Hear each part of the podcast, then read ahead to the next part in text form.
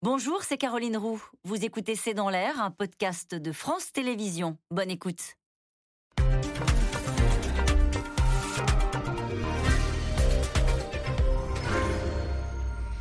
Bonsoir à toutes et à tous. Nous attendons vos questions SMS, Internet et réseaux sociaux pour alimenter notre discussion. La Première ministre a donc fait sa rentrée confrontée à une double urgence. Une crise climatique qui ne laisse pas d'autre choix que d'accélérer sur la transition écologique, mais aussi naturellement une crise sociale avec des consommateurs plombés par l'inflation. Son message aujourd'hui euh, devant le MEDEF s'adressait d'abord aux entreprises priées de présenter un plan de sobriété dès le mois de septembre, car Elisabeth Borne avertit, elles seront les premières concernées par les rationnements d'énergie si elles ont lieu. Le chef du gouvernement, la chef du gouvernement qui a pris part euh, ce week-end à un débat récurrent, la taxation des super profits. Elisabeth Borne n'exclut pas, comme la Grande-Bretagne, l'Italie ou l'Espagne, de taxer ces grands groupes qui profitent ou bénéficient de la flambée des prix de l'énergie. Super profit, entreprise, l'avertissement d'Elisabeth Borne, c'est le titre de cette émission. Avec nous pour en parler ce soir, Philippe de Sertine. Euh, vous dirigez l'Institut de haute finance, vous enseignez la finance à l'Institut d'administration des entreprises de l'Université Paris Panthéon-Sorbonne. Et puis je précise que depuis le mois de juillet, euh, vous présidez le comité 21 qui aide les organisations publiques et privées à la transition énergétique. Et puis vous êtes aussi l'auteur du Grand Basculement. On va en parler ce soir, hein, puisque c'était un mot repris euh, par le président de la République, publié aux éditions Robert Laffont. Bruno Jeudi est avec nous ce soir. Vous êtes éditorialiste politique et essayiste. Soazic Kemener, vous êtes rédactrice en chef au service politique de Marianne, Bernard Sananès. Enfin, vous êtes politologue, président de l'Institut de sondage ELAB. Et vous publiez un sondage dont on va parler en débutant cette émission. Je fais un teasing. Bonsoir à tous les quatre. Ah, Merci d'avoir participé à ce C'est dans l'air en direct. Le voilà, ce sondage qui dit que 80% des Français disent qu'ils sont prêts à changer leurs habitudes euh, et adopter un mode de vie plus sobre. Euh, est-ce que c'est juste parce qu'il y a eu un été épouvantable? Est-ce que c'est durable? Est-ce que là aussi c'est un vrai basculement des Français, à votre avis? Alors moi je ne crois pas que ce soit un épiphénomène ou un phénomène marqué dans le temps. Je pense que ce chiffre qui n'a pas progressé, on n'est pas passé de 40 à 80% Il a légèrement progressé. Ça fait plusieurs années qu'on voit ce chiffre euh, monter. Il dit aujourd'hui une chose, c'est qu'on est passé de ce qui était la prise de conscience à l'expérience. La prise de conscience, c'est quoi? C'est je vois les images à la télé et je me dis, oh là là, c'est inquiétant. Et puis l'expérience, l'expérience personnelle, l'expérience individuelle, des orages, de la canicule pendant plusieurs jours, des incendies pour ceux qui sont dans les régions concernées. L'expérience individuelle, c'est ben voilà, c'est ici, c'est chez moi, ça me concerne. Et ce basculement-là, si Philippe m'y autorise, ce basculement-là, il est très important et il fait que ce changement, euh, il est, à mon avis, euh, durable. Alors, il ne faut pas se tromper non plus parce qu'il faut toujours dessiner le, dézoomer un peu. Quand on interroge les Français en cette rentrée, la première urgence, c'est l'urgence de l'inflation. C'est l'urgence du pouvoir d'achat. Avant, et nettement avant, l'urgence climatique. Alors, Votre sondage donne Préoccupation, priorité à agir. moi là-dessus, euh, moi les chiffres sont assez, assez clairs. La préoccupation environnementale progresse, mais dans le quotidien des Français. Alors évidemment, les deux se couplent parce que la hausse des prix de l'essence jusqu'à la fin du mois de juillet était très euh, souvent cité comme premier facteur dans les enquêtes sur le pouvoir d'achat. L'anticipation sur la hausse des prix de l'énergie également. Je suis très frappé euh, le nombre de gens qui citent là l'arrivée des factures énergétiques en ce, en ce, début août, alors que ce n'est pas une mmh. période où en général les factures sont le plus euh, mmh. imposantes. Donc il y a les deux, mais c'est vrai qu'on rentre d'abord en septembre en se disant comment je vais boucler mes fins de mois. Mmh. avec des sondages faits par vos confrères, mais je vais quand même les citer. Hein. un sondage BVA pour Orange et RTL, 21% des Français, 21 hmm. disent avoir pris conscience pour la première fois pour eux-mêmes, euh, conscience du réchauffement climatique. Un autre sondage, 71% des Français, selon Odoxa cette fois-ci, se disent inquiets pour eux-mêmes. Hmm. Ce sont des chiffres qui sont quand même assez spectaculaires et probablement qui serait encore plus spectaculaire si vous commencez à les traiter par génération. Puisque là, les jeunes générations, alors là, maintenant, sont vraiment extrêmement focalisées sur cette question. Je crois qu'on l'a dit, il y a des événements évidemment quand même très frappants cet été. Euh, les canicules à répétition, mais on pourrait dire, bon, bah, ça y est, le, temps se, enfin, se radoucit, redevient normal, la pluie retombe. Mais sauf qu'on a une sorte, là, cette fois-ci, et c'est vrai que c'est très, très frappant, on va dire de catastrophe en chaîne sur la planète entière. C'est-à-dire là, nous sommes devant la plus grave sécheresse qu'ait jamais connue la Chine. La Chine, c'est quand même la deuxième puissance mondiale. On avait eu des incendies terribles en Californie qui risquent de revenir. On a euh, les, bateaux nazis qui réémergent du Danube.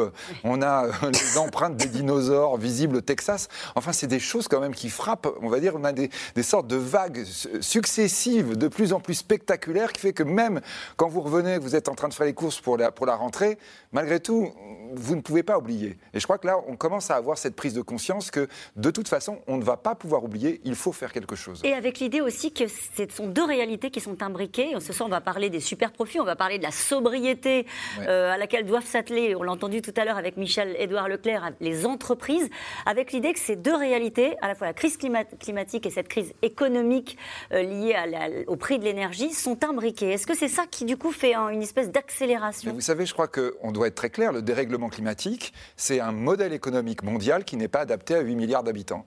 C'est-à-dire, quand on était 4, 5 milliards, ça marchait. On va dire même à partir de 6 milliards, il commence à y avoir un problème. Donc, on doit changer de modèle économique. Au fond, on, le dit depuis longtemps, mais finalement, c'est théorique et c'est quelque chose dont on parle, mais avec euh, des mots qui sont transition, écologique. Ça veut dire quoi? Ça veut dire qu'on doit trier les ordures ou qu'on va avoir des, des voitures à batterie. Ah oui, bon, si c'est ça le changement. Non, là maintenant, on sent bien qu'il y a un changement de modèle beaucoup plus profond et surtout avec une sorte d'accélération du temps. Avant, euh, au fond, on disait il faudra une génération, puis encore, ce sera compliqué. Maintenant, ça se fait, on, envisage de le faire. Vous vous rendez compte quand la Première ministre dit une réduction de 10% de, de, la consommation énergétique sur deux ans, c'est considérable. Enfin, on a réduit de 0,3. Le seul moment vraiment comparable, c'était le confinement. Là, pour le coup, sur le confinement, il y a eu cet effondrement de consommation, mais c'est le seul cas historique où on a une baisse de cette ampleur. Et ce que ça veut dire, et pour revenir aux entreprises, et on va beaucoup en parler ce soir, c'est que ce n'est pas si simple euh, pour certains secteurs d'activité, justement dans cette urgence-là, de, changer de modèle. Euh, si on revient avec vous, Bruno Jeudi, sur la Première ministre et au fond sur euh, le message qu'elle a porté depuis, hier, avec une interview dans le, JDD, avec cette idée dans le Parisien, dans cette, façon de dire il faut une planification écologique et puis aussi pourquoi pas taxer les super profits? On voit que là, il y a la volonté d'être sur les deux tableaux, crise sociale et crise énergétique et crise climatique. D'abord, moi, ce qui me. Enfin, c'est une confirmation, parce qu'elle le disait déjà avant, avant l'été, c'était passé un peu euh, inaperçu, c'est qu'au fond, Elisabeth Borne, elle revendique presque une option radicale en la matière. C'est-à-dire, euh, elle, elle, prend le discours et elle dit oui, euh, il y a risque de rationnement pour les entreprises. voilà, il faut baisser de 10%, ça vient d'être dit par Philippe de Sertine. Donc, un discours quand même assez carré, qui correspond à ce qu'elle qu'elle disait, parce qu'il il y a risque de coupure d'électricité cet hiver si l'hiver est, rigoureux, la France est plutôt mieux mieux préparés que, ses voisins. Euh, les cuves seront remplis euh, à 100% d'ici la fin de, d'ici la fin de l'été. On est euh, tenu une solidarité avec les Allemands, mais elle, elle met tout sur la table. Oui, il y a risque de coupure d'électricité et elle met les entreprises devant leurs responsabilités parce que c'est d'abord les entreprises qui seront probablement rationnées avant les plus précaires, les plus démunis. Elle est prudente sur le thème sobriété énergétique parce qu'elle sait, ils ont des sondages, ils travaillent beaucoup sur l'opinion, ils savent que le mot sobriété Bon, les 80% dont Bernard vient de parler, au global, oui, les gens sont d'accord. Après, euh, catégorie par catégorie, le mot sobriété, euh, chez les plus démunis, ça, ça ce n'est pas entendu de, de Comme quand le président parle d'abondance. Ben oui, comme quand le président parle d'abondance, et baisser le chauffage à 19, 18, enfin voilà, c'est quelque chose pour les plus démunis qui est difficile à accepter. Donc la, Première ministre, elle revendique cette option radicale. Elle l'a dit d'ailleurs au cadre de son parti euh, dès samedi, devant eux, oui, en matière d'écologie, elle sera sur une ligne, euh, elle sera sur une ligne euh, euh, radicale. Alors radicale façon marcheur aussi. On n'est pas sur la radicalité d'Europe Écologie Les Verts. On est pour l'instant sur des, une sobriété choisie. On n'est pas encore sur une sobriété coercitive avec des mesures qui deviendraient obligatoires. Il y avait un côté dernier avertissement peut-être cet après-midi dans son discours aux, aux, entrepreneurs avant des mesures beaucoup plus radicales si jamais euh, vous, ne jouez pas le, vous ne jouez pas le jeu. Mais de toute façon, on est dans un tableau qui est de plus en plus alarmiste. Après le président euh, qui a parlé euh, de manière générale de fin de l'abondance, de fin de l'insuffisance. Elle est sur le même ton pour le coup. Elle est sur le même elle est sur le même ton, absolument. Euh, sur, en, tous les cas, en matière de sobriété énergétique. Alors, on va reparler de la, sobriété des entreprises. Sur la question des super profits, elle a un peu surpris euh, Elisabeth Borne en disant, toujours dans cette interview, je n'exclus pas. Alors, taxation des super profits, c'est lié hein, naturellement à cette crise énergétique et à ce qu'on fait, on va le voir dans un instant, certains pays. Est-ce que là, c'est le grand basculement euh, d'Elisabeth Borne euh, Est-ce que c'est un, une phrase pour câliner une partie de sa majorité? Est-ce que ça ressemble à ce qu'elle pense elle-même euh, comment est-ce que vous analysez cette, euh, cette petite phrase lâchée ce week-end qui a été très remarquée et qui a fait le, débat politique? Alors, dans un premier temps, cette phrase a été très remarquée. Et ensuite, en lisant l'intégralité de l'interview, on voit bien qu'elle est peu ou prou quand même sur la même ligne que Bruno Le Maire. Qu'est-ce qu'il dit, Bruno Le Maire, depuis des semaines? Il dit Taxer les super profits, pourquoi pas en dernier recours, les super profits des, entreprises, mais dans un premier temps, j'entends qu'elle fasse des gestes. Et finalement, c'est aussi ce que dit un peu la Première ministre aussi, c'est-à-dire qu'elle explique qu'elle n'est pas philosophiquement contre le fait de taxer les super profits, mais que quand même, il serait mieux qu'on arrive à des propositions. C'était notamment ce qui était arrivé pendant le mois de juillet. Souvenez-vous, pendant le débat parlementaire sur le pouvoir d'achat, euh, on avait appris fort opportunément que Total acceptait de baisser le prix du litre d'essence dans ses stations. Et c'était une façon pour Bruno Le Maire de dire regardez, pourquoi taxer les entreprises alors qu'elles font un effort? Donc le gouvernement va essayer de montrer qu'il a la capacité de forcer les entreprises à faire des efforts. C'est pour ça qu'elle a eu un discours, je trouve, assez offensif aujourd'hui devant le Modem, euh, devant le Modem, pardon, devant le Medef, même si euh, c'est évidemment pas le discours que les adeptes de Jean-Luc Mélenchon attendaient, entendons-nous. Mais pour Elisabeth Borne, je trouve qu'elle avait quand même des, paroles assez, assez euh, serrées, assez sèches euh, vis-à-vis des entrepreneurs. Elle a bien expliqué d'ailleurs sur cette question des super profits à Geoffroy Roux de Bézieux, le patron du MEDEF, que c'était pas l'État qui faisait des super profits. Parce, qu'il a dit ce matin qui est le plus grand super profiteur Si j'ose, qui fait des, plus, des, super profits L'État, sur, le, sur le, naturellement les taxes sur les produits pétroliers notamment, et ça, elle n'a pas aimé. Non, elle a répliqué en expliquant euh, tout ce que, tout ce que l'État avait pu faire. Euh, alors, ça n'a pas été dit euh, cet après-midi, mais pendant la crise du Covid pour les entreprises et puis aussi pour lutter contre, contre les conséquences de l'inflation. Donc, on a on a un discours offensive de la Première ministre. Maintenant, la question, c'est si les entreprises ne suivent pas, qu'est-ce qui se passe Eh bien, on peut en parler. Et il y a une dernière question derrière celle-là, c'est celle des salaires. Parce que c'était le sujet il y a un an, au moment des universités d'été du MEDEF, ça n'a pas tellement évolué. Et nous allons y revenir parce qu'effectivement, elle, elle, a évidemment interpellé les, entreprises sur les augmentations de salaire. En tout cas, le débat est à nouveau sur la table. Taxer, comme l'ont fait euh, les Britanniques, les Italiens, les Espagnols, les super profits des entreprises qui bénéficient d'une certaine manière de la crise énergétique à gauche et au Rassemblement national on pousse l'idée depuis longtemps. Les socialistes, d'ailleurs, euh, ont proposé même ce week-end une sorte de référendum. La Première ministre n'exclut pas le principe, c'est ce qu'elle a déclaré hier dans son interview de rentrée au journal Le Parisien. Léa Demirjian, euh, Marion de Vauchel et Christophe Roquet. Double page d'interview ce week-end pour Elisabeth Borne et une petite phrase loin de passer inaperçue. Je ne ferme pas la porte à taxer les super profits. La Première ministre, prête à mettre la pression sur les géants de l'énergie. Au même moment à Valence, les insoumis font leur grande rentrée. Et ici, personne n'y croit vraiment. Madame Borne, qui vient de se réveiller apparemment après l'été, nous dit qu'elle préfère quand les entreprises veulent bien, quand elles le peuvent, partager les bénéfices. Et elle dit, je ne ferme pas la porte, parce qu'il y a une porte, à taxer les super profits. Nous, les portes, on connaît, on a plutôt tendance à les enfoncer, mais admettons, nous ferons toc-toc. Et elle dit, certaines d'entre elles, d'entreprises, ont déjà pris des engagements. Nous attendons de savoir lesquels. Et elle ajoute, nous veillerons à ce qu'ils soient respectés. Alors là, je dis carrément qu'elle dit n'importe quoi. Des insoumis sceptiques, car cela fait des semaines qu'ils bataillent avec le gouvernement sur le sujet. Mi-juillet, ils proposaient de taxer à hauteur de 25% les bénéfices des géants de l'énergie dont le chiffre d'affaires est supérieur à 1 milliard d'euros. À l'Assemblée, alliance de circonstances, le Rassemblement national vote pour. Je pense que sont nombreux, euh, euh, nombreux dans nos rangs sont ceux qui souhaitent effectivement que ceux qui ont bénéficié de la crise volontairement d'ailleurs ou involontairement, euh, qui ont fait ce qu'on appelle des super profits, puissent contribuer, je veux dire, aux mesures que nous souhaitons mettre en œuvre pour le soutien au pouvoir d'achat. Je vous indique d'ailleurs que j'ai entendu sur les bancs hier de la NUPES des collègues indiquer la même chose. Le texte est rejeté, la majorité n'en veut pas et le gouvernement assume. Je préfère que les entreprises contribuent directement plutôt que de prélever à nouveau une taxe. Il y a une espèce de réflexe pavlovien en France. Dès qu'il y a une difficulté, une taxe. Dès qu'il y a un bon résultat, une taxe. Dès qu'il y a un problème, une taxe, un prélèvement obligatoire, un impôt. Mais assez avec ce réflexe pavlovien qui n'a pas réussi à la France. Alors le gouvernement a-t-il changé d'avis face à l'inflation grandissante et aux bénéfices records des géants pétroliers? 5,7 milliards de dollars rien qu'au deuxième trimestre 2022 pour Total Energy, deux fois plus par rapport à 2021. Ailleurs en Europe, certains de nos voisins ont déjà franchi le cap. En Italie, taxe de 25% sur les bénéfices réalisés par les géants de l'énergie. 25% également en Espagne où les banques qui tirent profit de la hausse des taux d'intérêt pourraient elles aussi être concernées. Ce gouvernement ne va pas tolérer qu'il y ait des entreprises qui profitent de la crise pour s'enrichir et faire plus de profits.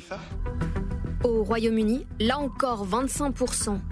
Après plusieurs mois de refus, de débats agités, le gouvernement cède sous les huées moqueuses de l'opposition. La nouvelle taxe sera prélevée sur les bénéfices des sociétés pétrolières et gazières à un taux de 25%. Elle sera temporaire et lorsque le pétrole et le gaz reviendront à des niveaux historiquement plus normaux, la taxe sera progressivement supprimée avec une clause d'extinction inscrite dans la législation. Alors la France sera-t-elle le prochain pays d'Europe à taxer les super profits Ce matin, le patron des patrons exprime son opposition. Vous savez qui est le plus grand super profiteur, si j'ose dire, qui fait le plus grand super profit? Ben, C'est l'État. Parce que tout simplement, les recettes fiscales du premier semestre 2022 ont augmenté de 27 milliards d'euros.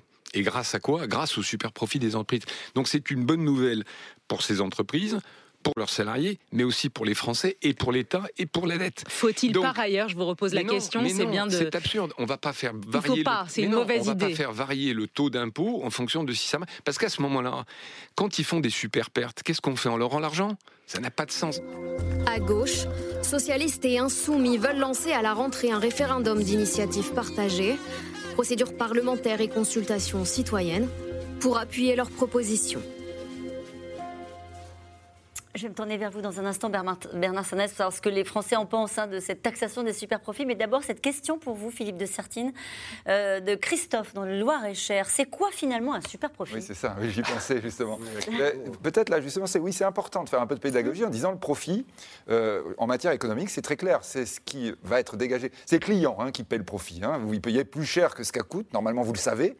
Mais pourquoi? Parce que vous voulez rémunérer celui qui finance l'investissement, l'entreprise, et qui n'est pas banquier. Vous avez la dette et vous avez l'actionnaire. La dette, elle est payée par les taux d'intérêt. L'actionnaire, il est payé par le profit. Et donc, lorsqu'on va dire l'entreprise tourne normalement, le client paie, il dit je veux payer un profit parce que je veux qu'il y ait un actionnaire qui investisse.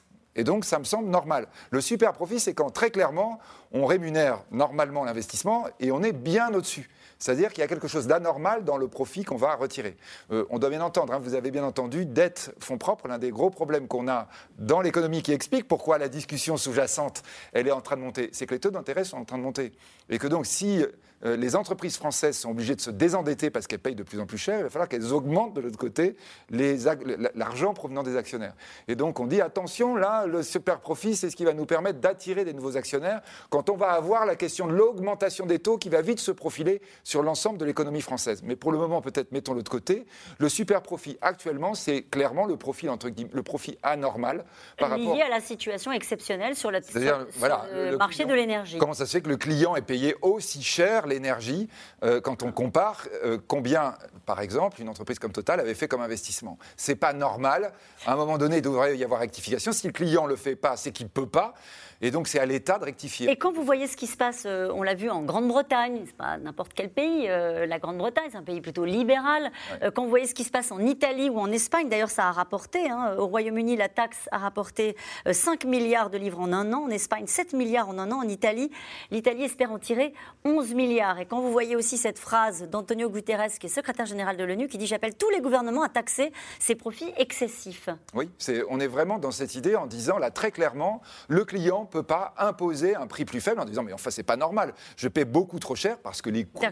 Sont élevés et donc l'État doit intervenir pour dire bon bah dans ce cas-là c'est moi qui prends, c'est moi qui prends et logiquement d'ailleurs c'est moi qui redonne au client, ce qui est le problème en Grande-Bretagne. En Grande-Bretagne on a une tension sociale terrible actuellement parce que les factures d'énergie ont explosé littéralement et donc là le gouvernement dit bah on va prendre les profits et on va vous les redonner. C'est-à-dire, en quelque sorte, on va faire que le prix réel soit plus faible. C'est le bouclier français, mais à l'envers. À l'envers, Oui, ouais. en disant, ah, quand on constate qu'il y a problème, eh bien, on va faire le super profit de cette manière. Donc, c'est, je dirais, comme ça qu'on peut voir la façon dont les gouvernements interviennent dans un marché fou, parce que c'est quand même ça l'idée. C'est-à-dire qu'on est dans un marché où, Alors, les conditions. il y a l'explication économique et puis il y a l'explication politique liée aussi à l'opinion. Et si on revient à la France avec cette idée malgré tout très française de l'égalité et de cette idée qu'il faut que ce soit un effort partagé. Bien sûr, alors on n'a pas encore de sondage sur le débat de ce Ouais. week-end, sur les super profits, mais quand on regarde euh, la question, nos confrères d'Aris l'ont posée sur taxer les plus riches. La semaine dernière, on était à peu près à 70%. Quand on pose des questions sur l'ISF en France, on est à peu près à 70%. Et nous, il y a une question qu'on a posée récemment qui était de se dire à quelles conditions accepteriez-vous de faire des efforts pour lutter contre le réchauffement climatique? Première première condition donnée par les Français, que les efforts soient justes et partagés. Deuxième, qu'ils soient discutés, je veux avoir mon mot à dire. Donc cette question de justice, vous avez tout à fait raison, elle est évidemment euh, prioritaire. Première, c'est peut-être une spécificité euh, française. Et donc, évidemment, dans cette justice sociale, il y a les plus aisés, il y a les entreprises. Et d'ailleurs, euh, Elisabeth Borne en allant parler à l'université d'été du MEDEF, évidemment, on sera tous d'accord là-dessus, ce n'est pas simplement aux chefs d'entreprise qu'elle est allée parler. Elle est allée parler aussi indirectement aux Français pour leur dire on met la pression sur les entreprises. Parce que le deuxième volet de la justice, c'est quand même aussi l'exemplarité. Les Français à qui on va demander des efforts vont dire aussi mais que fait l'État? Que font les entreprises, que font les collectivités locales? Et si tout le monde a fait, à ce moment-là, nous aussi, on pourra faire. D'ailleurs, c'est un vrai sujet pour l'exécutif. Comment réussir la mobilisation collective? Ce n'est pas simplement un mot. Je vais, prendre un, un contre-exemple, à mon avis, qui est l'exemple du Covid. Sur le Covid, il y a eu une mobilisation individuelle, les comportements individuels. Mais il y a eu très vite une opposition qui était minoritaire, mais qui n'était pas marginale. Opposition aux mesures dites de restriction, de, liberté, disaient certains, puis opposition aux vaccins pour d'autres, aux passes sanitaires, c'était souvent euh, les mêmes. Là, il y a un enjeu pour Elisabeth Borne. À partir du moment où le sujet, on l'a dit, 80% des Français sont prêts à faire des efforts, est plus consensuel, est-ce qu'elle va réussir à donner le sentiment que c'est une mobilisation collective qu'elle Et implique c'est pour ça, c'est comme ça que vous analysez sa proposition sur les super profits, Bien de sûr. dire à un moment donné, euh, on fera en sorte que tout le monde fasse un effort, y compris ceux qui, alors que vous avez une rentrée difficile, profitent de cette En situation. tout cas, elle espère que cet avertissement, qui n'est pas déguisé, qui en est Ouais. un vrai, puisse déjà produire sur les entreprises des réactions et que les efforts qui ont été commencés par certaines entreprises soient amplifiés, peut-être pour échapper à la fin à la taxe dite sur les super-profits. Il y a l'économie, il y a l'opinion, et puis il y a la politique. C'est aussi un message qu'elle en- elle envoie euh, aux oppositions de gauche, à sa famille politique ou pas?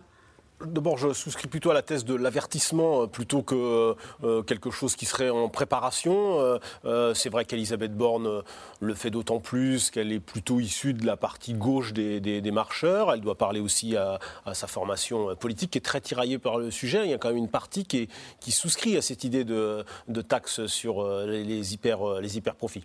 Le seul problème, c'est que c'est orthogonal par rapport à ce qu'a fait Emmanuel Macron depuis qu'il est arrivé en 2017. La, la- la- la- la doctrine, c'est euh, zéro hausse d'impôts et on essaie de reconstruire un pays qui soit euh, plus compétitif, plus attractif, euh, avec une fiscalité redevenue raisonnable. C'est au fond la ligne politique depuis 2017. Et là, ce serait une rupture au fond pour Emmanuel Macron. On sort d'une campagne présidentielle où il n'a pas promis grand-chose, mais en tous les cas, il a promis zéro de hausse d'impôts. pas de hausse d'impôts, allant même jusqu'à dire on supprimera tous les impôts impôts possibles et imaginables euh, lorsqu'il a exposé, euh, euh, lorsqu'il a justifié la, fin de la, de la taxe sur l'audiovisuel public. Donc ce serait quand même assez orthogonal, surtout que lui, de leur point de vue, Elisabeth Borne le dit, ça a plutôt produit des effets jusqu'à présent. C'est quand même, voilà, en matière d'emploi, en matière d'attractivité, la France a retrouvé son rang. Donc c'est quand même une, ce serait quand même une rupture. Donc c'est un symbole qu'il manie. C'est un peu dissonant par rapport à ce qu'a dit Bruno Le Maire, à ce qu'a pu dire le président de la République sur ce sujet, parce qu'ils ont déjà été. Elle va un petit peu plus, elle va, elle va plus loin puisque bon, effectivement, elle le dit, elle, elle, elle ferme pas la porte. Je pense aussi qu'elle, qu'elle regarde l'opinion. Elle sait que l'opinion doit être sensible à ça. Les, les, les hyper profit, c'est quelque chose qui passe euh, euh, très mal, les sommes astronomiques totales, euh, l'entreprise marseillaise sur, les, sur les containers, enfin voilà, c'est des sommes. bon, ils ont fait des efforts d'ailleurs, 500 hein, millions, je crois, pour Total, de, j'allais dire de, redistribuer, de redistribuer, ou en tous les cas traduit par des baisses de, du prix à la pompe. Pour, pour l'entreprise marseillaise, c'est 20 centimes, c'est 20% de moins pour le, tarif des containers. Euh, donc euh, voilà, ils veulent, ils veulent pousser les entreprises à aller plus loin. C'est un peu euh, ce que manie Elisabeth Borne aujourd'hui même si euh, dans sa réponse à M. Roux de Bézieux, elle était très agacée parce que les super profits de l'État, ça s'est mal, euh, mal passé. Donc euh, je pense qu'il y a dû avoir un moment de friction et donc elle l'a ajouté dans son, dans son discours qu'elle a préparé de longue date et ça, ça a été ajouté pour les mettre en garde. L'État a redistribué beaucoup pour aider Mais elle va plus loin. C'est incontestable qu'elle va plus loin par rapport à un Bruno Le Maire qui lui est archi contre et Emmanuel Macron qui est plutôt sur cette, cette ligne-là aussi. Bon, on a entendu tout à l'heure Jean-Luc Mélenchon qui s'en est amusé, euh, évidemment, euh, puisque c'était une proposition portée par, euh, on l'a vu aussi par Marine Le Pen et aussi par la NUPES depuis, depuis des mois, depuis que les prix ont commencé à flamber. Oui, et je pense que ça va être le sujet des mois qui viennent. Pourquoi? Parce que ça a été dit dans le reportage, ils vont essayer de faire un référendum d'initiative partagée. Alors, il faut un cinquième des membres du Parlement. Hein, c'est une nouvelle disposition qui est dans un nouvel article dans la Constitution depuis 2008. Donc il faut 185 élus pour. Ils peuvent les avoir? et ils peuvent les avoir parce qu'il suffit de compter. Ils sont 151 à l'Assemblée, 64 socialistes au Sénat, 14 communistes au Sénat, 12 écolos. Donc ils les ont sans l'apport la, des, autres, des autres partis politiques. On se souvient, il y a déjà eu un RIP qui a été tenté lors du précédent quinquennat, c'était sur Aéroport de Paris. Et là, il y avait une alliance qui s'était faite avec, euh, avec les LR notamment, qui ne voulaient pas de la privatisation d'Aéroport de Paris. Et ça, s'était terminé euh, il n'y avait pas eu suffisamment de signatures parce qu'il faut aussi, il faut des parlementaires, mais c'est la spécificité de ce référendum. Pour l'obtenir, il faut aussi des signatures euh, d'électeurs. En grand nombre. Hein. Voilà, il faut 4,7 millions d'électeurs. Donc d'ailleurs, ça a été discuté, Emmanuel Macron avait proposé à un moment qu'on baisse ce seuil. Donc ça n'avait pas fonctionné pour l'aéroport de Paris. N'empêche que Bruno Le Maire était revenu sur la décision de privatiser l'aéroport de Paris. C'était au tout début de la crise du Covid et s'était dit, bon, c'est pas le moment. N'empêche, ça avait fonctionné dans l'opinion.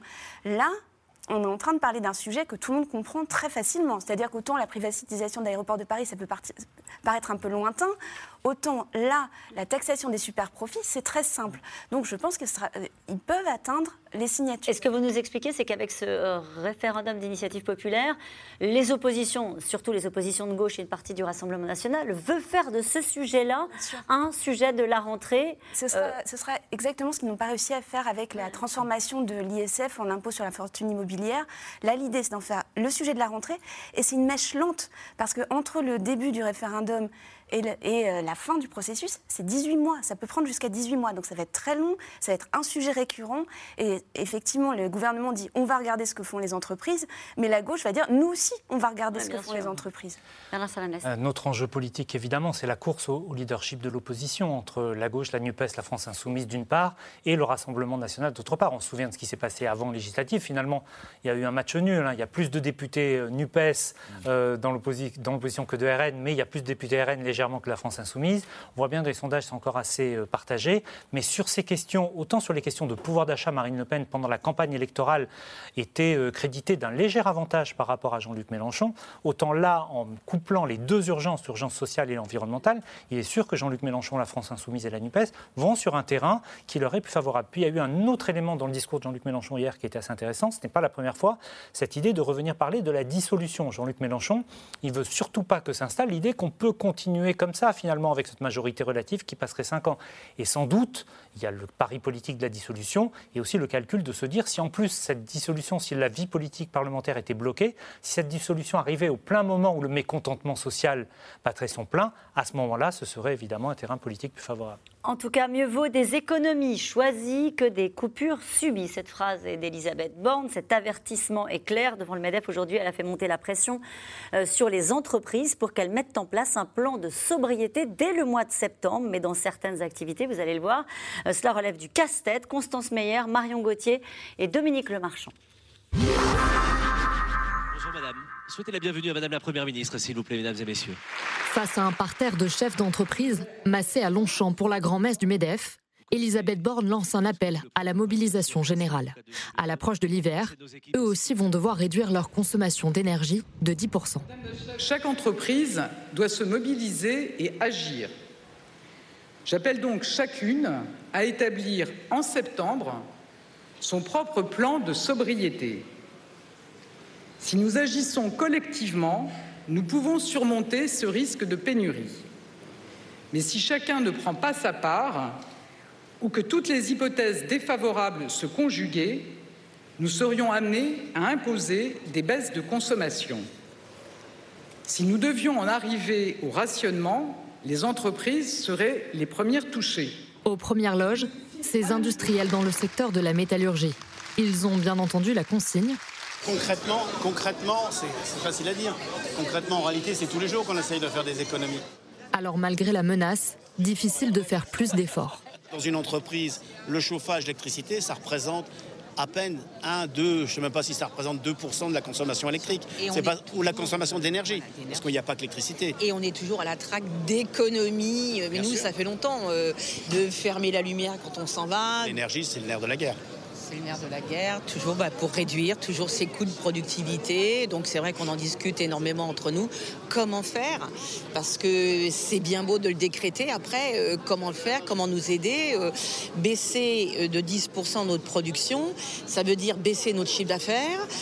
Et ça veut dire quoi? Il faut qu'on baisse le temps de travail des personnes, mais donc ça veut dire baisser les salaires aussi.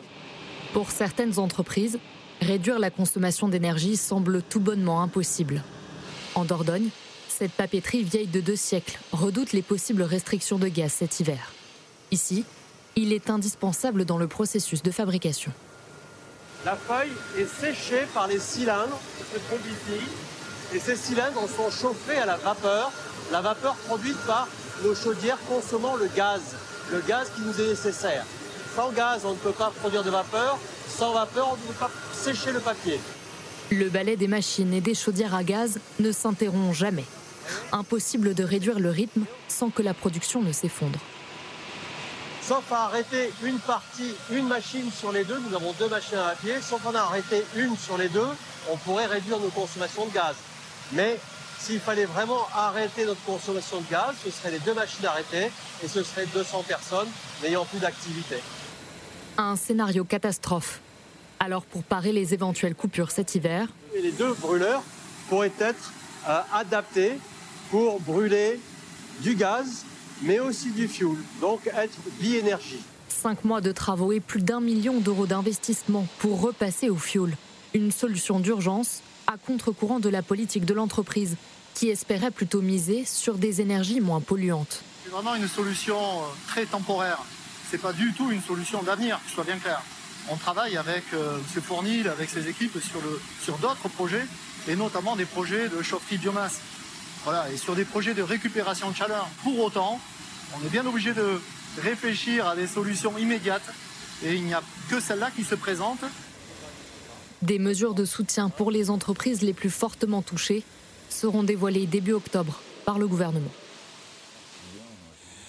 Et nous allons revenir sur euh, ce, que, disait cette femme qui disait bah, Je ne sais pas comment on va faire si on nous demande de, baisser de 10% la production. C'est pas ce que lui demande Elisabeth Borne. Elle, entend euh, baisse de la production. Non, c'est assez intéressant parce qu'effectivement, là pour le coup, c'est des croissances. Quoi. On va produire 10% en moins, du coup, on produit 10% d'énergie. Non, c'est vraiment l'idée de dire euh, cherchez les solutions pour consommer moins d'énergie dans votre activité. Et là, bien sûr, en disant, en espérant qu'on va rester avec la même activité, voire même la croissance. Je crois que c'est quelque chose qui est effectivement très très important. Et d'ailleurs, on sent un peu justement l'incompréhension euh, de la chef d'entreprise qui était euh, interviewée en disant mais je ne vois pas ce qu'elle disait. Moi, j'éteins déjà les lumières, etc. Je vois pas ce qu'on peut faire d'autre.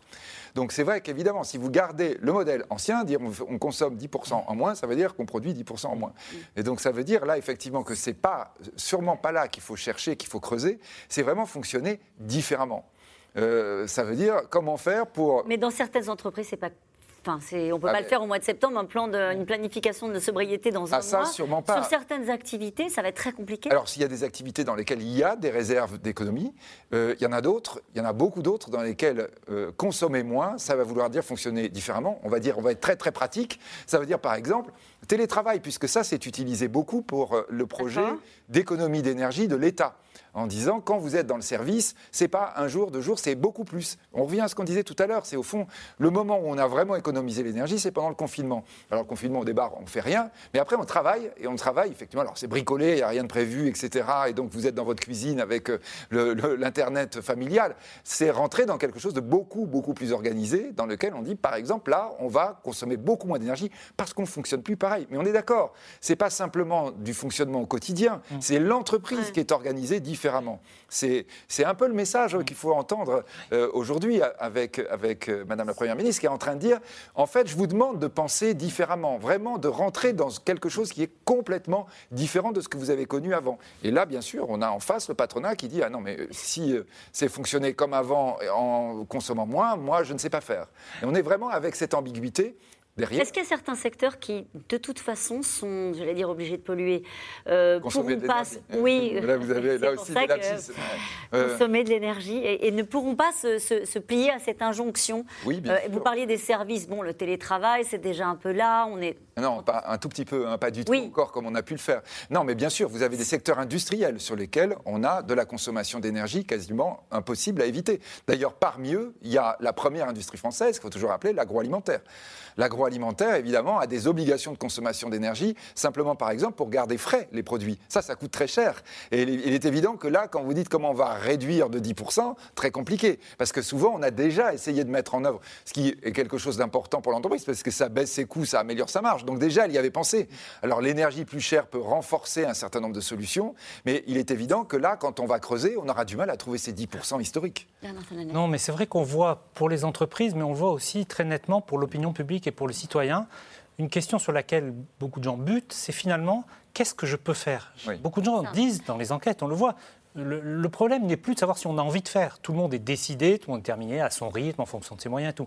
Mais on le voit, il y a beaucoup de gens qui nous disent, mais qu'on nous explique vraiment ce, qui, est, doit ce faire. qui est le chemin, ce qu'on doit faire, ce qui est utile, ce qui n'a pas un effet positif, mais aussi un effet négatif. Et les chefs d'entreprise, pour beaucoup, certains ont déjà mis en place des actions, que ce soit dans les grandes, dans les petites et moyennes entreprises, mais là, on leur demande d'agir sous une double temporalité. La sobriété, c'est une temporalité plus brève. C'est vrai que là, dans les prochaines semaines, c'est possible de prendre des mesures. Par contre, le bascule des modes de production, ça, ça va prendre beaucoup de temps. Ça Ce nécessite de l'investissement? de l'investissement, ça nécessite effectivement des solutions, des expérimentations, et de toute façon, tout va coûter cher. C'est-à-dire, ne pas bouger, ne pas changer, ça coûtera cher, et changer, ça coûtera cher également.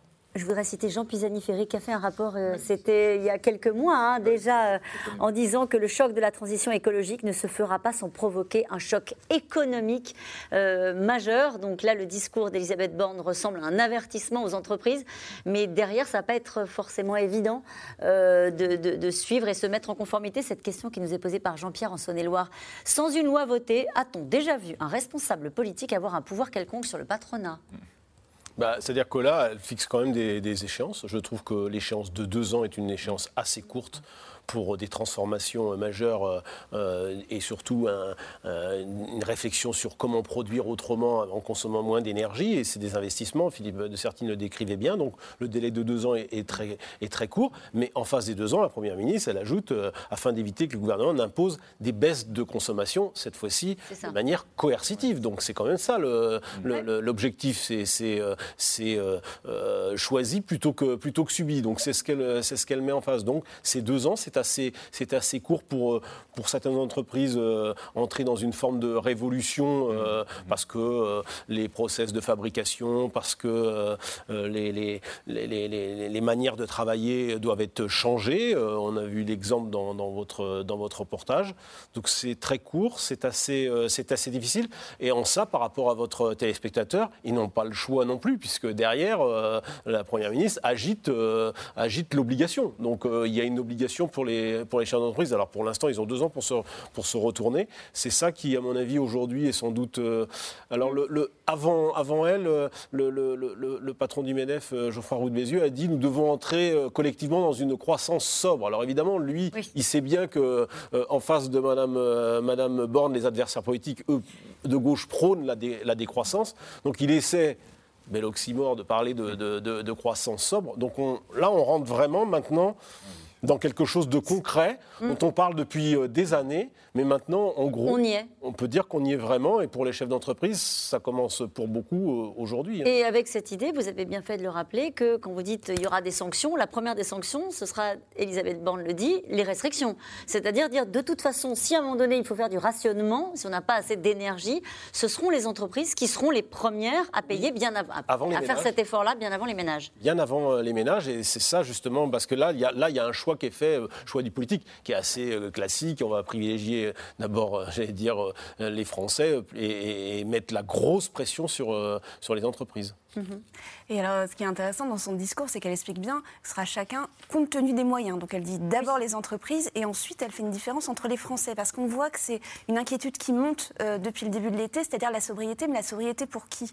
Vous reveniez tout à l'heure sur, euh, sur la déclaration d'Emmanuel Macron sur l'abondance, qui a fait tout de suite sur la fin de l'abondance, qui a fait réagir euh, évidemment très très fort les, leaders de gauche en disant Mais finalement, il y, a, des gens en France qui n'ont jamais été dans l'abondance. Alors, je, je, pense que c'est une vision biaisée des choses parce que Emmanuel Macron parlait de la fin, de, la fin de des ressources énergétiques faciles, enfin, à un prix abordable en tout cas pour l'ensemble de la population. Mais je, elle, elle, voit cette critique poindre. On voit bien, il y a eu énormément de polémiques cet été, que ce soit sur les jets privés, sur, la, sur, les piscines, c'est-à-dire sur deux France, sur deux façons de consommer. On a, il y avait des reportages très éclairants. Euh, je pense à un article que j'ai lu dans Le Monde cet été sur euh, des personnes qui refusaient, de, qui refusaient d'accepter de, de, réduire leur consommation en eau euh, dans le sud de la France, des familles qui étaient là simplement week-end, alors que les agriculteurs n'arrivaient pas. Donc il, y a des oppositions qui sont en train de se créer sur ces, sur ces, sur ces changements climatiques qui sont très forts.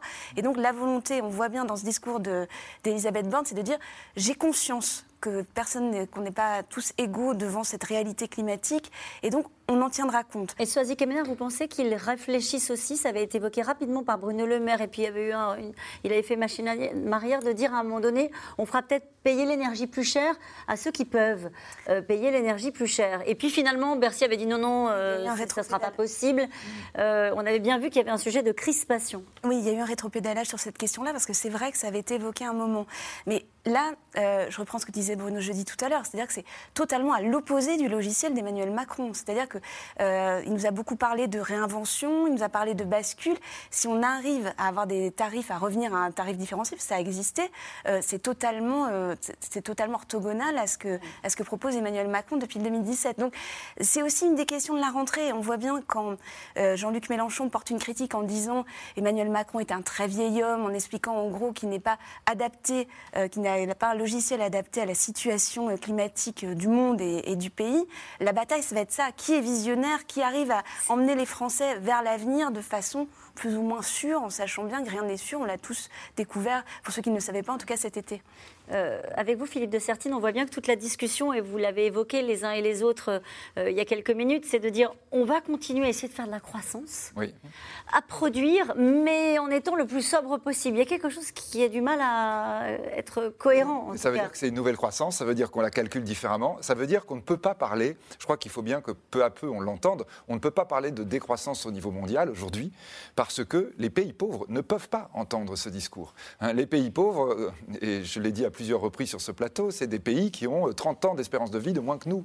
Et ils disent, nous, on veut arriver à, 80 ans d'espérance de vie comme vous. Ça, ça veut dire la croissance. Mais ça veut dire la croissance qui ne consomme pas, ou en tout cas qui ne désagrège pas la planète, euh, je dirais, pour le prix de la longévité humaine. Euh, les Occidentaux ne se sont pas posé la question. Le reste du monde nous dit, vous allez devoir inventer un nouveau modèle, nous en avons besoin pour que nous soyons comme vous. Et d'ailleurs, si vous ne l'avez pas compris, vous avez un risque de migration sans cesse. C'est ce que disent les pays pauvres. Et je le dis vraiment, à Glasgow, on a eu, cette on a eu vraiment ce, discours récurrent sans cesse au moment de la COP26. On a eu vraiment ce discours récurrent des pays pauvres rappelant nous ne voulons pas rester en l'état. Donc eux veulent la, la croissance. Une croissance, nous, une croissance. Bah, nous, on doit assumer une part de décroissance? Non, ça veut dire qu'on doit inventer la nouvelle croissance. Vous voyez, quand on dit décroissance, ça veut dire que la croissance consommatrice de développement, on va dire consommatrice de planète, doit disparaître. Et à la place, on va avoir une croissance sobre, une croissance qui ne consomme pas, qui n'émet pas de gaz à effet de serre. On ne sait pas faire encore. Bah, pour le moment, on ne sait pas faire ou on ne veut pas. Ce que je disais tout à l'heure sur la question. Vous voyez, on a eu cette piste. Tout le monde s'en souvient. L'opinion publique s'en souvient. On a eu cette piste du confinement. Alors après, juste quand même, peut-être le toute petite voix, et là, l'économiste doit la rappeler. Allez-y, les mauvaises nouvelles. Que, non, c'est pas la mauvaise nouvelle, mais c'est rappeler que les premiers consommateurs de gaz, d'électricité, c'est pas les entreprises, c'est les ménages. Hein, et que du coup, pour le politique, c'est compliqué. Et, que du coup, immédiatement, il sait que là, c'est sensible et que dans les ménages, il y a les ménages pauvres. Évidemment. Je pensais aux mauvaises nouvelles parce que euh, certains économistes parlent aussi de récession. Ah, ça, c'est aussi une mauvaise nouvelle qui nous pend au nez, mais c'est à plus court terme, on va dire celle-là.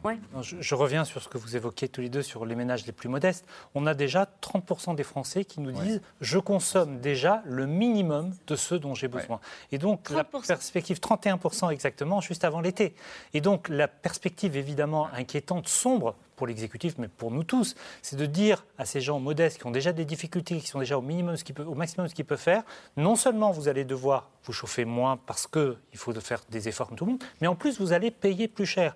Et ce risque-là, il ne touche pas que les milieux populaires, il touche aussi les classes moyennes. Et là, évidemment, il y a un spectre dans l'opinion publique que tout le monde connaît bien, qui est le spectre des gilets jaunes. Les gilets jaunes, on va dire, ça a démarré pour moins que ça.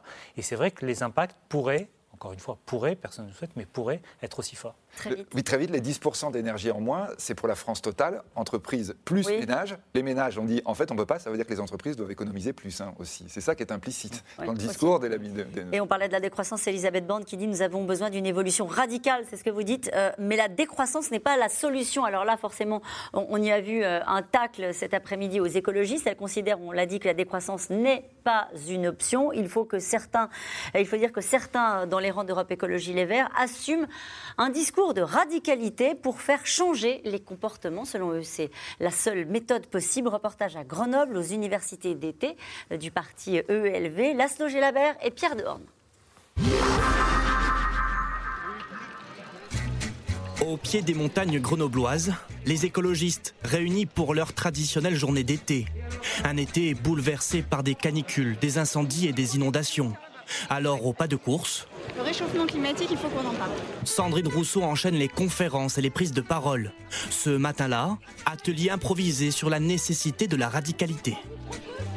On a souhaité échanger notamment avec Sandrine et la force qui porte elle aussi un projet qui est radical. Moi je vous dis juste que là je suis effrayée de ce qui se passe à l'Assemblée nationale, mais quand je dis effrayée, c'est réellement effrayée. Les gens ne comprennent pas, les députés ne comprennent pas l'ampleur du problème. Ils ignoraient qu'on allait avoir des incendies juste avant que cela ne, ce signe se déclenche, alors même qu'on avait déjà la sécheresse, la canicule. Devant un parterre de militants convaincus, Sandrine Rousseau déroule ses idées. À ses yeux, la seule manière d'atteindre la sobriété énergétique, c'est de rompre brutalement avec les mauvaises habitudes en cas de sécheresse et quand il y avait une pénurie d'eau, la priorité n'était pas de remplir les piscines. Bah oui. enfin oui. La société libérale nous envoie dans le mur là, mais vraiment, et à une vitesse incroyable. On l'a vu cet été, on le verra dans les mois prochains évidemment. Et là, on peut plus se permettre. On peut plus se permettre que les marchandises fassent le tour de la terre. On peut plus se permettre d'exploiter les gens pour qu'ils aient pas de quoi manger à la fin de la journée. Bousculer les habitudes en jouant la provocation. Il faut changer aussi de mentalité pour que manger une entrecôte cuite sur un barbecue ne soit plus un symbole de virilité. Une cure de radicalité, pas du tout au goût de Yannick Jadot, enfin de retour sur la scène politique. T'es en forme? Vous avez passé un bel été? Super. Vous avez récupéré cette longue séquence électorale? Ouais. Ça fait des années que j'avais pas fait des vacances comme ça. Entouré de nombreux journalistes, l'ex-candidat écologiste aux 4,6% à la présidentielle assume toujours sa ligne modérée. Lui aussi prône plus de sobriété énergétique, mais avec pragmatisme. Ça fait 30 ans que je suis écolo. Il faut être plus rassurant que euh, divisant, j'allais dire. On peut pas interdire les piscines individuelles. hein. Écoutez, vous savez, euh, je pense qu'on ne peut pas comparer les piscines individuelles et euh, les jets privés, que euh, la loi, elle est déjà très claire. Quand vous êtes en période de restriction d'eau, vous ne pouvez pas remplir votre piscine. Donc, si vous voulez, il y a beaucoup de personnes, de familles qui, cet été, n'ont pas pu partir en vacances. Euh, avaient euh, une piscine dans le jardin, Euh, ça permettait de supporter la canicule et que les enfants euh, puissent s'amuser. Fraîchement élue députée, Sandrine Rousseau compte alors faire entendre sa voix à l'Assemblée nationale, mais aussi miser sur la rue pour interpeller directement Emmanuel Macron. William Ocante de la Convention citoyenne pour le climat, qui est un grand frustré euh, de, de la non-application des mesures. Et euh, à l'époque, euh, Macron avait semblé voir que c'était la fin de l'abondance déjà, puis il a oublié. Moi, je pense que les jeunes, notamment, mais plein de gens aussi qui ont vécu dans leur chair le, le réchauffement climatique cet été, euh, toutes ces personnes-là ne sont pas décidées à se faire euh, entuber une, une nouvelle fois. Donc en fait, là, je crois qu'il va y avoir une mobilisation et qu'il n'est pas prêt pour ce qui arrive. Le genre de message qui séduit toute une nouvelle génération d'écologistes agacés par les propos du président. Pour ces jeunes militants venus de la France entière, pas de sobriété collective sans justice sociale. Aujourd'hui, on a tendance à toujours dire il faut faire des efforts, il faut euh, changer son mode de vie, mais euh, je ne pense pas que ce soit les classes populaires qu'il faut viser dans ce moment-là. Comme par exemple le président a dit que la fin de l'abondance est arrivée, euh, j'ai l'impression qu'il parle surtout aujourd'hui aux personnes euh, comme, comme vous et moi, quoi, mais pas vraiment aux personnes les plus milliardaires, parce que quand d'un même côté, après, il fait du, du jet ski à la plage euh, en disant ouais, c'est la fin de l'abondance, on a un peu du mal à comprendre euh, le message. Le prochain congrès des Verts est prévu en décembre prochain. Les adhérents pourront élire leur nouveau chef de parti et choisir leur feuille de route vers la sobriété énergétique. Et cette question, maintenant que tous les partis ou presque se sont emparés de la question de l'écologie, quelle place reste-t-il à Europe Écologie Les Verts? Bruno Gédy. Ben, la place la plus radicale. On, en- on l'entend avec, euh, à travers euh, Sandrine Rousseau. D'ailleurs, c'est intéressant entre et Sandrine Rousseau et Yannick Jadot, puisque finalement, c'est les deux, euh, les deux ailes de, ce- de cette, formation, cette formation politique qui existe par et pour, et pour l'écologie. Mais Yannick Jadot, avec son discours raisonnable, modéré, un peu une sorte d'écologiste allemand, dans le parti français, apparaît comme euh, euh, totalement débordé par euh, la ligne Sandrine Rousseau qui, qui fait feu de tout bois alors, sur l'écologie, sur le féminisme, sur bien d'autres, bien d'autres thèmes. Sur le barbecue. Sur le barbecue, même sur le barbecue, elle ne nous aura pas épargné le barbecue. Donc oui, et, mais encore une fois, ce que dit Sandrine Rousseau, ça fait écho aussi à ce que pensent beaucoup de jeunes. hein.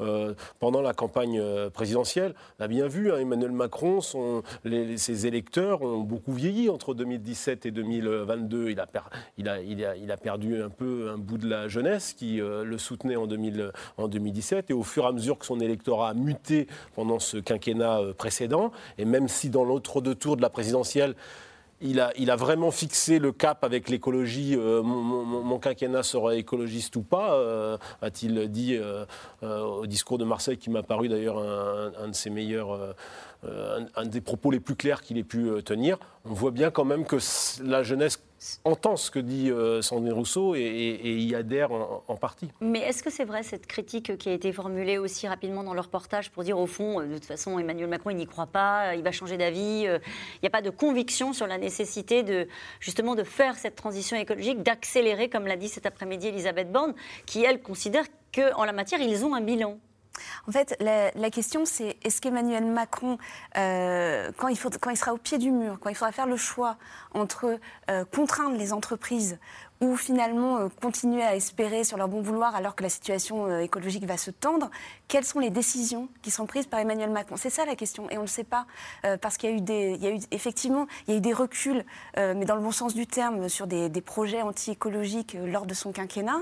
Il a préféré être dans le, pas être dans une doctrine écologique, mais plutôt dans des, dans des gestes forts écologiques, c'est-à-dire pas de montagne d'or, la fameuse, la fameuse mine qui devait être, qui devait être faite en Guyane, euh, pas, de, pas de gros centres commerciaux comme c'était prévu euh, dans, le, dans le nord de la région parisienne. Donc il y a eu des choses qui ont été décidées. Mais, pardon Notre-Dame-des-Landes. Notre-Dame-des-Landes. Alors Notre-Dame-des-Landes, c'était aussi pour des raisons de sécurité, mais il y, a, eu, y a eu des, des choix forts, mais il n'y a pas eu de vision à long terme. Et c'est d'ailleurs ce que lui reprochent les écologistes. Donc la, question, c'est, et, elle reste pendante en cette, en cette rentrée, et c'est pendant depuis des mois et des mois, depuis le départ de Nicolas Hulot, du gouvernement, c'est-à-dire au moment où il faudra prendre la décision coercitive très dure à prendre, que fera-t-il Il a quand même évolué, juste d'une phrase. Euh, euh, Emmanuel Macron est passé quand même de la critique euh, justement sur la radicalité des écologistes, le retour, on n'est pas des amiches, la bougie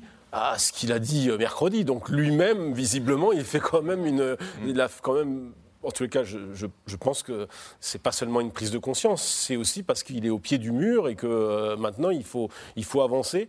C'est tout l'enjeu, à mon avis, de ce, poussé par la crise énergétique et par cette impossibilité de contourner la flambée. C'est un pragmatique, il n'a plus tellement le choix. Là. Il est obligé vraiment de, passer aux actes. Deux points sur ce sujet de l'urgence climatique et de la capacité à agir. La défiance à l'égard de l'exécutif est la même que sur à peu près tous les autres sujets. C'est-à-dire, grosso modo, on a un rapport de force d'ailleurs qui n'a pas changé pendant la campagne présidentielle. C'est comme si là-dessus, la campagne présidentielle n'avait pas fait évoluer les choses.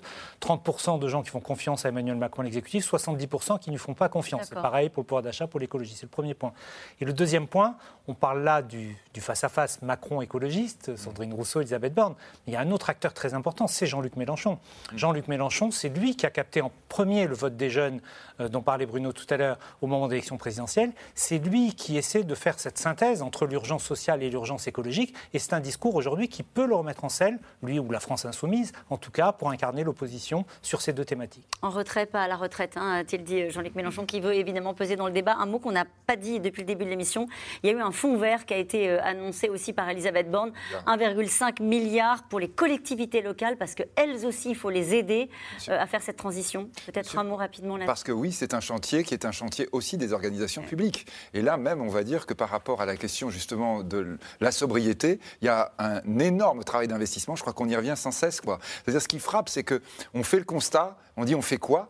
Euh, On a bien le sentiment que tout ce qui était proposé jusqu'à maintenant, trier ses ordures ou avoir une voiture euh, électrique, ça suffit pas. Et là, il y a la réponse radicale, bah, il faut tout changer dans le modèle, ou alors inventer un autre modèle. Et là, pour le coup, les collectivités publiques, ça veut dire beaucoup d'investissements tout de suite. Donc l'idée de ce fonds qui leur est dédié. Et nous revenons maintenant à vos questions.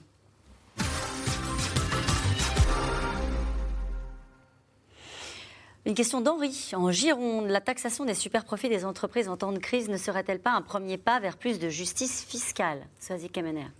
Alors, c'est du symbole. C'est-à-dire que la, politique, ça se fait par des choix rationnels et aussi par des symboles. Et effectivement, je, pense que le, débat va monter très fort sur ce sujet-là, euh, parce que euh, le quinquennat précédent avait commencé par la suppression de l'ISF, la transformation de l'ISF, et qu'il y a une volonté de la part de la gauche d'arracher un symbole à Emmanuel Macron. Euh, et je pense que les Français, en plus, ce sera en, adéquation avec ce que pensent les Français. Donc, pour plus de justice fiscale, on va beaucoup l'entendre, cette cette demande. Justement, cette question de Bernard dans le Nord. Le problème des super bénéfices n'est-il pas leur répartition? Les salariés n'en voient jamais la couleur. On n'a pas suffisamment parlé, mais la question de la hausse des salaires a aussi été évoquée euh, aujourd'hui. C'est clair que c'est le deuxième rendez-vous, le rendez-vous qui va s'ouvrir au moment où il va y avoir les négociations, les NAO dans beaucoup d'entreprises, entre la fin de l'année et, le, début, euh, et le début de l'année. Et c'est vrai que la, la, pression, la pression sociale va être forte parce que l'inflation, je parle sous votre contrôle, est forte et qu'évidemment, beaucoup de salariés vont attendre à minima le rattrapage de ce qu'ils ont perdu. Et là aussi, c'est un sujet sur lequel le gouvernement peut inciter, mais sur lequel il ne peut pas, il ne peut pas contraindre. Qu'est-ce qu'il a incité, le gouvernement, sur les salaires depuis un an? Les entreprises, je veux dire, c'est un message qu'on a beaucoup entendu. Non, mais la hausse des salaires a été quand même de mémoire de plus de 2%. L'inflation 3%, l'inflation était plus faible. Les entreprises savent bien, parce que par ailleurs, il y a des tensions énormes sur le marché du recrutement, qu'elles doivent augmenter leur, euh, qu'elles doivent augmenter leur salaire. Après, combien, évidemment, ça sera une difficulté en fonction de, du, coût et, de l'inflation qui pèse aussi. le, le, on, on va dire face à l'inflation, il y a la question du pouvoir d'achat. Ça, c'est le pouvoir, c'est le problème politique. Les banquiers centraux ont rappelé ça la semaine dernière.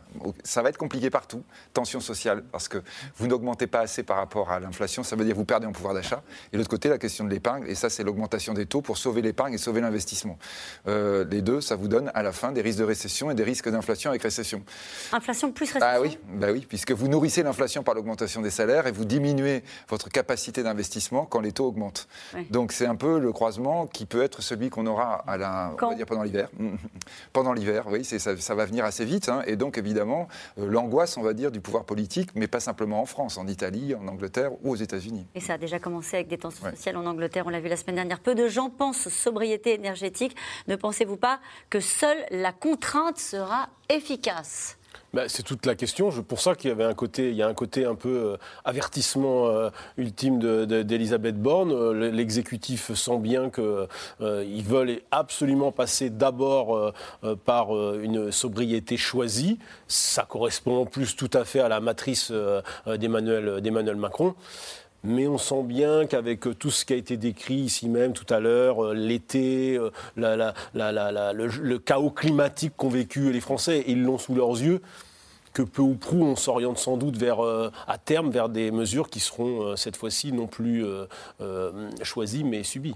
On verra d'ailleurs si, comment le gouvernement, comment les entreprises communiquent pour montrer les efforts auxquels on est appelés tous, hmm. quels effets ils produisent. Est-ce que finalement ces efforts, même pour les ménages, pour les individus, vont être entendus? Est-ce que la consommation, à, à, période comparable, va baisser ou pas? Il faut ça, que ça se voit pour que ça ben marche. oui, évidemment, parce que sinon, si on me demande des efforts, mais que je sais que mon voisin ou que les entreprises n'en font pas et donc que la courbe ne baisse pas, à un moment, je vais me décourager. C'est comme quand on fait le marathon. Il y a une euh. campagne d'éco, il y a une campagne d'éco-geste euh, qui est prévue. On va voir, euh, vous savez, dans les années 70, il y avait la fameuse chasse au gaspillage. Là, on parle d'éco-geste. Le gouvernement... Il paraît qu'en général, les Français réagissent très bien quand on leur demande de faire un effort. On l'avait vu. il y a une grande campagne. Il y a une grande campagne qui se prépare sur ce thème. Ce sera aussi l'occasion de voir si les Français adhèrent ou pas. Le terme sobriété est-il devenu le terme politiquement correct pour éviter ceux de rigueur économique sans précédent? De certains C'est pas tout à fait la même chose. Là, vraiment, sobriété, c'est, répétons-le, c'est sur la question énergétique, une consommation moindre. La rigueur, c'est une contrainte sur les dépenses.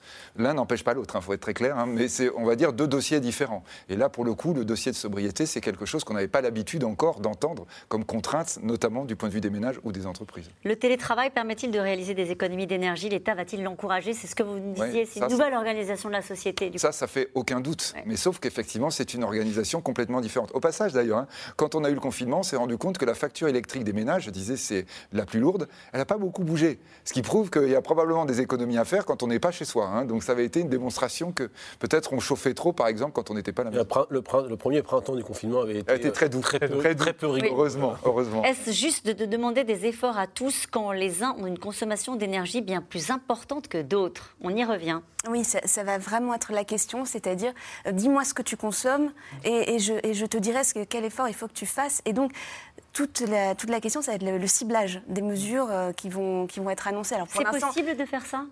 Pour l'instant, on parle des entreprises. on parlait tout à l'heure du prix de l'électricité en disant que ça allait être euh, compliqué de faire des tarifs différenciés euh, selon les revenus des personnes.